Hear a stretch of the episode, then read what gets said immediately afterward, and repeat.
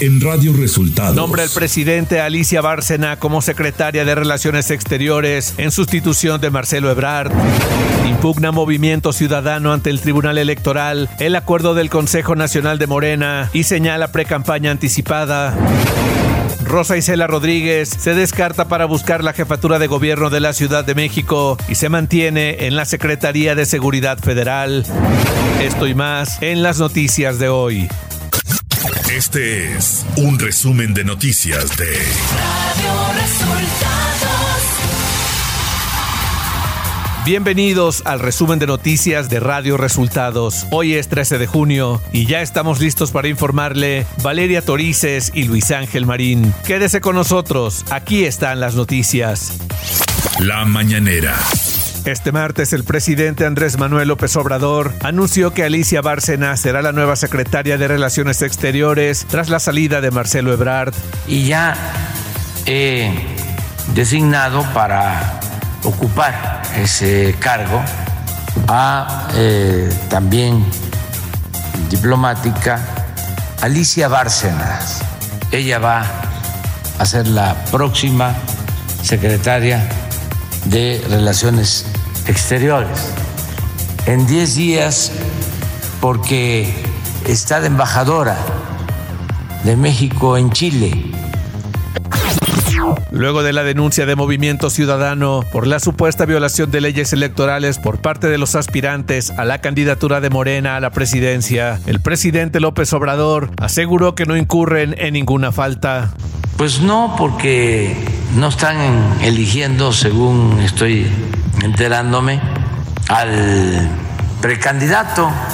Es un coordinador o coordinadora de la transformación y luego de que en las reglas establecidas por el Consejo de Morena se pide a los aspirantes evitar que acudan a los medios de comunicación considerados reaccionarios o conservadores, el presidente López Obrador aclaró este martes que solo es una sugerencia y no una prohibición. Está prohibido prohibir. Evitarán, evita, ¿no? Si puedes. O sea, no es obligatorio. No, porque no es prohibir.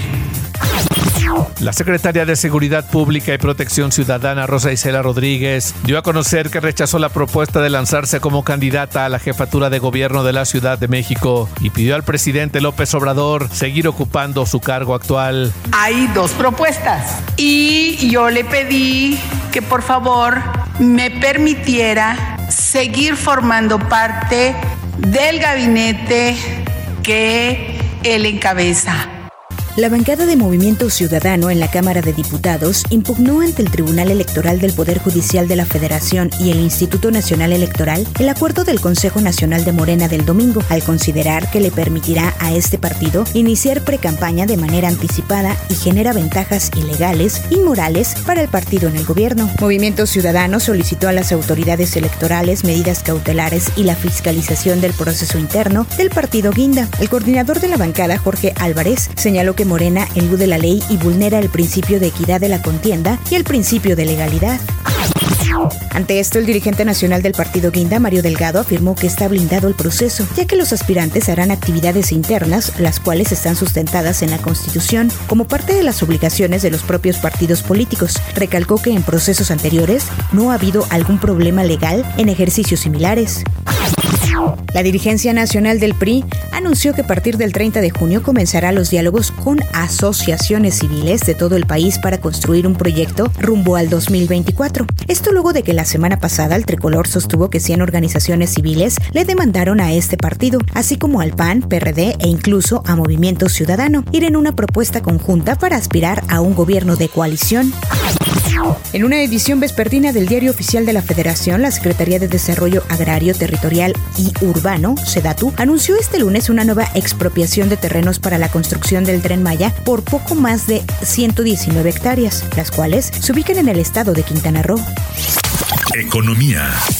La Secretaría del Trabajo y Previsión Social difundió un documento en el marco del Día contra el Trabajo Infantil en el que señala que los menores trabajadores de entre 15 y 17 años no pueden laborar en establecimientos no industriales después de las 10 de la noche, ni en expendios de bebidas embriagantes de consumo inmediato, en trabajos susceptibles de afectar su moralidad o buenas costumbres, o en tareas que por su naturaleza representen un riesgo. Esto se indica en la guía emitida por la Secretaría del Trabajo y Previsión Social a los empleadores en el país, que señala también que los menores no pueden laborar horas extra y sus jornadas deben ser de máximo seis horas al día. Clima. Persistirá la tercera onda de calor con ambiente caluroso a extremadamente caluroso sobre el territorio nacional, con temperaturas máximas superiores a los 40 grados centígrados en Baja California, Sonora, Sinaloa, Nayarit, Jalisco, Colima, Michoacán, Guerrero, Morelos, Oaxaca, Chiapas, Durango, Chihuahua, Coahuila, Nuevo León, Tamaulipas, San Luis Potosí, Hidalgo, Veracruz, Tabasco, Campeche y Yucatán. Ciudad de México. La jefa de gobierno de la Ciudad de México, Claudia Sheinbaum, anunció este lunes que pedirá licencia definitiva al cargo de gobierno de la Ciudad de México a partir del 16 de junio. Quiero informar que he tomado la decisión de separarme del cargo de forma definitiva el 16 de junio del presente, con el fin de llegar a ser la primera mujer en la historia de México en encabezar los destinos de la nación. La coordinadora de la bancada de Morena en el Congreso Capitalino, diputada Marta Ávila Ventura, dio a conocer que ya recibieron la comunicación oficial por parte de Claudia Sheinbaum a fin de realizar los trámites correspondientes para aprobar su licencia definitiva. Sí, ya recibimos el oficio para la solicitud de separación del cargo de la jefa de gobierno. Sí, del día 16. Ávila Ventura dijo también que la noche de este martes se reunirá la comisión permanente del Congreso Capitalino para definir quién ocupará el cargo de jefe o jefa de gobierno, algo que podría quedar definido el mismo viernes, fecha en la que inicia la licencia de Claudia Sheinbaum. Si nosotros el día miércoles, el día, perdón, el día viernes se convoca el extraordinario, nos convertimos en un colegio electoral y si ya podemos ahí consensar al sustituto, ahí mismo se votaría y se le tomaría protesta. En caso de no definir a un sustituto, el secretario de gobierno Martí Batres asumiría el cargo en lo que el Congreso Capitalino nombra al nuevo jefe o jefa de gobierno de la Ciudad de México. Información de los estados. La alcaldesa de Tijuana, la morenista Montserrat Caballero, informó que en los próximos días se mudará temporalmente al cuartel militar Aguaje de la Tuna, sede del vigésimo octavo batallón de infantería, ante las amenazas de muerte que ha recibido por parte del crimen organizado y a recomendación del gobierno federal. El gobernador de Morelos, Cuauhtémoc Blanco, suma una nueva solicitud de juicio político luego de que la nueva Asociación de Abogados Morelenses presentó solicitud de juicio político en su contra ante la Junta Política del Congreso. De acuerdo con el presidente de los abogados, Luis Ignacio Reyes Andraca, Morelos vive en el abandono institucional, la falta de apego a la normatividad, además por incumplimiento a la gobernanza en materia de seguridad y manejo de recursos públicos.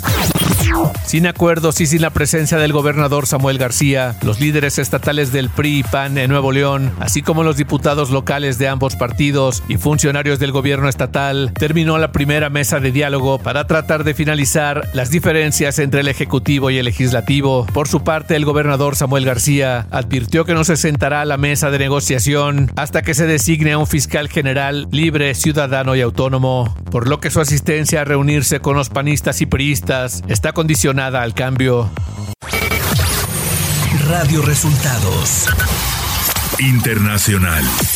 Este martes el expresidente Donald Trump comparece ante una corte de Miami para ser notificado de la imputación de los 37 cargos federales por el caso de los documentos clasificados, una violación a la ley de espionaje que podría tener un máximo de 10 años de prisión por cada cargo. También se le acusa de obstrucción de la justicia y mentir a los investigadores. Se convierte en el primer expresidente formalmente imputado por la justicia federal.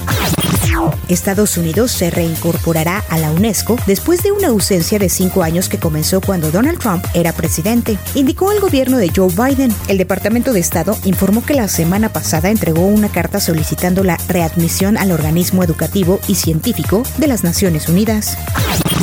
La Cámara Baja del Parlamento de Japón aprobó este martes una polémica ley dirigida a evitar la discriminación de las personas LGBTQ, aunque no incluye ninguna medida concreta que suponga un avance hacia el reconocimiento de los derechos de este colectivo. El texto reconoce que la concienciación pública de la diversidad de orientaciones sexuales y de identidades de género no es necesariamente suficiente y llama a esfuerzos para cambiar esta situación por parte de autoridades, empresas y centros educativos, aunque sin fijar acciones concretas. El volcán más activo de Filipinas comenzó a arrojar lava y gas sulfúrico este domingo, lo que provocó la evacuación de casi 13.000 residentes en el sureste de la isla principal del país. Dijeron las autoridades, el nivel de alerta se elevó a 3 y 88% de los residentes que viven en la zona de peligro han sido evacuados. Deportes. La selección mexicana sub-23 logró su boleto a las semifinales del torneo Maurice Rebello gracias a la victoria de Costa de Marfil sobre Japón, por lo que se clasificó como el mejor segundo lugar de la fase de grupos. México dependía de los resultados de este martes para poder avanzar a la siguiente ronda, luego de perder ante Australia en su último encuentro en la fase de grupos. Los Denver Nuggets son los nuevos campeones de la NBA por primera vez en sus 56 años de historia. El equipo de Colorado consiguió este triunfo luego de al Miami Heat 94-89 en el quinto juego llevado a cabo este lunes. Y hasta aquí las noticias en el resumen de Radio Resultados. Hemos informado para ustedes Valeria Torices y Luis Ángel Marín.